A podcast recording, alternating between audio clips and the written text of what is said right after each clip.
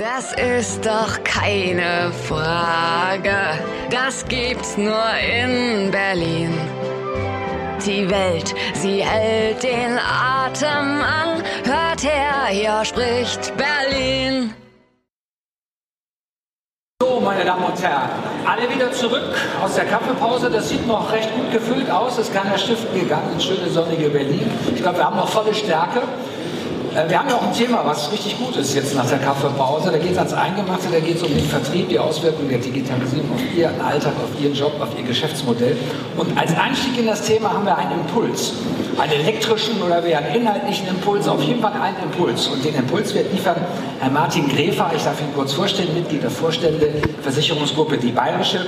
Er ist dort zuständig für, ich muss das mal ablesen, Vertrieb, Marketing, Unternehmenskommunikation, IT, Unternehmensorganisation, Komposit, Kundenservice. Machen auch irgendwelche Leute noch was anderes bei Ihnen in der Vorstellung? Oder Sie machen eigentlich alles? Sie machen Urlaub. Okay, die anderen äh, sind dann die Repräsentanten des Unternehmens, Sie machen die Arbeit. Sie sind seit 2010 bei der Bayerischen, Sie haben auch eine Vergangenheit bei der Gotha, Sie haben auch was ganz Anständiges gemacht, Sie haben Versicherungskaufmann bei der Gotha gelernt und dann richtig auf dem harten Wege dort hochgedient, bis in den Maklervertrieb, glaube ich, da sind Sie der Chef gewesen zum Schluss.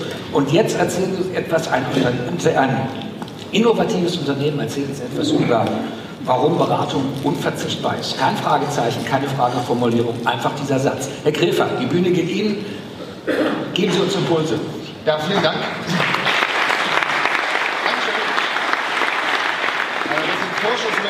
Der lieber Rainer hat mir nur fünf Minuten gegeben. Ich habe noch nie in meinem Leben fünf Minuten Vorträge gehalten. Noch nie. Ich, ich weiß auch gar nicht, wie das geht. Ich probiere es trotzdem. Ähm, ich fühle mich hier total wohl. Danke für die Einladung. Die Frage ist jetzt trotzdem mit einem Fragezeichen versehen, lieber Herr Dr. Sumitzki. Aber ich habe nicht viel Zeit, deswegen lassen Sie mich direkt loslegen. Die Frage, die uns ja alle immer wieder beschäftigt, ist, sind die Menschen von heute und morgen überhaupt noch bereit für unsere Dienstleistung? Also für die Menschen, die da draußen unterwegs sind, Sie, die Sie Kundinnen und Kunden beraten, ob im Firmen- oder im Privatkundenbereich.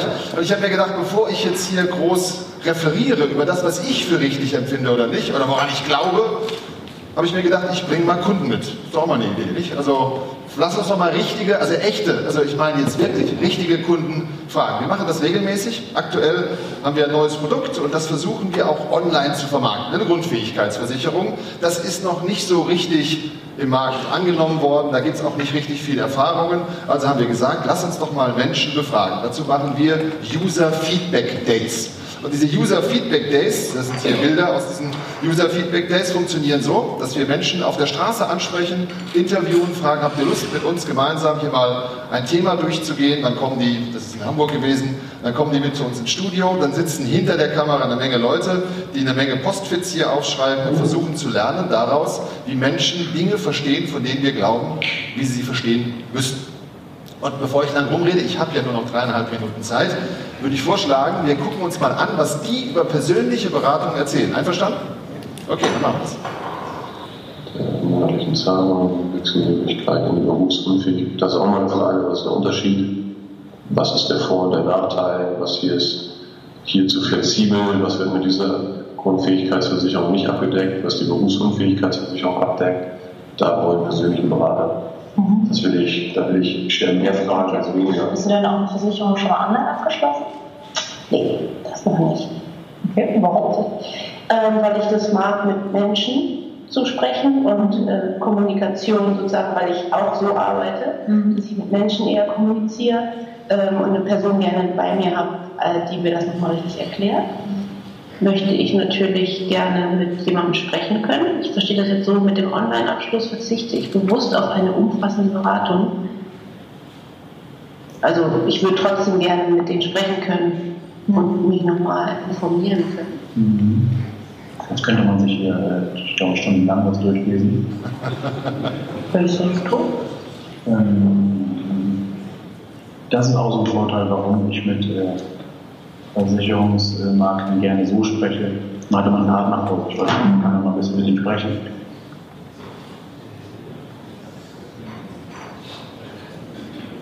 Ja, das waren drei kurze Stimmen, ich habe ja wenig Zeit, von übrigens zehn Interviews. Ich hätte Ihnen alle zehn Interviews mitnehmen können und in allen zehn Interviews sind ungefähr die gleichen Sätze so oder so ähnlich gefallen. Das heißt nicht, dass die Menschen nicht online kaufen, das machen sie zu 1000, übrigens bei uns auch. Wir haben eine Produktstrecke in der Krankenzusatzversicherung, der wird zu 80 Prozent online gekauft. Einfaches Produkt, klarer Bedarf, relativ einfache Schnittstelle, komplexere Beratung wie Einkommenssicherung. Sie haben gerade die Menschen gehört. Und hier auch nochmal die Texte. Das sind übrigens keine Senioren, nicht, die also aus dem Seniorenstift ausgeholt wurden, die das alles gar nicht kennen. Das ist einmal der Fabian, der 29 Jahre alt war, die Sarah 36 und der Josef war oder ist 30 Jahre alt. Was will ich Ihnen als Botschaft rüberbringen? Jetzt könnte man denken, na super, als äh, Versicherungsberater, als Makler, als Ausschließlichkeitsvermittler, alles kein Problem, die Zukunft geht weiter, wie es in der Vergangenheit schon immer war. Könnte jetzt eine Botschaft sein. Nein, ist sie nicht. Mein ganz klares Statement ist, nein, ist sie nicht. Die sagen übrigens nicht, dass sie persönlich zu Hause am Wohnzimmertisch abends um 20 Uhr beraten werden wollen. Die sagen nur, sie möchten gerne in Real-Time fragenlos werden. Das kann man übrigens sogar digitalisieren. Die drei wollten aber unbedingt einen Menschen und keinen Chatbot für sich haben. Ähm, wenn man sich dann weiter mit der Thematik beschäftigt und sich aktuelle Studien anguckt, und jetzt würde ich die neue Folie sehen, Moment, das war glaube ich zu viel. Genau. Wenn Sie sich neue Studien angucken, das ist eine, die von der Canada Life in Auftrag gegeben wurde, da haben Sie auf der linken Seite in den verschiedenen Farben einmal Menschen befragt, die dunkelblaue oder die hellblaue Farbe dunkelblau ist Deutschland, Irland, Kanada und USA. Und da steht ungefähr, ich erwarte, dass mein Vermittler mehr noch als heute Problemlöser fungiert. Deutschland 47 Prozent der Befragten, die das sagen. In den USA 38 Prozent. Die persönliche Beratung wird noch besser auf meinen Bedarf zugeschnitten sein, sagen in Deutschland 44 Prozent, USA 41 Prozent. Und äh, ich erwarte, dass er auf all von mir genutzten Kanälen, zum Beispiel Skype oder Chat, erreichbar ist. In, den, in Irland 35 Prozent, in Deutschland erst 19 Prozent. Die Frage ist, bleibt das so? Nein, das bleibt nicht so. Das ist eine Momentaufnahme, aber es sind immerhin schon 19 Prozent der Menschen, die bereit wären, eine persönliche Beratung auch auf digitalen Wege zu erleben. Und jetzt kommt eine, die könnte uns Sorge machen, wenn Sie mal die zweite von links unten sich anschauen. Ich brauche in zehn Jahren keinen persönlichen Vermittler mehr.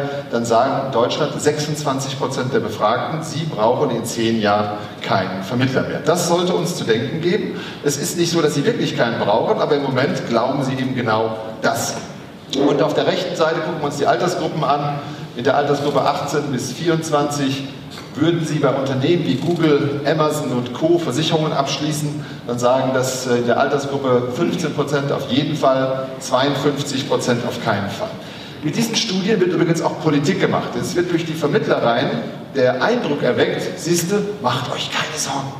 Alles bleibt, wie es ist. Die Leute wollen weiterhin persönliche Beratung.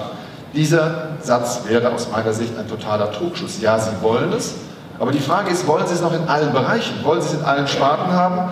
Und äh, ich glaube, dass man eine gute Idee oder gut daran täte, sich nochmal über den Tellerrand hinaus umzuschauen. Ich lade Sie ganz kurz auf eine Reise, ich muss ein bisschen die Thomas wegmachen, auf eine Reise ein in den Spielzeugwarenhandel. Also wenn Sie Eltern sind, dann haben Sie ja vielleicht auch aktuell Bedarfe, Spielzeug zu kaufen. Ansonsten erinnern Sie sich an die eigene Kindheit zurück.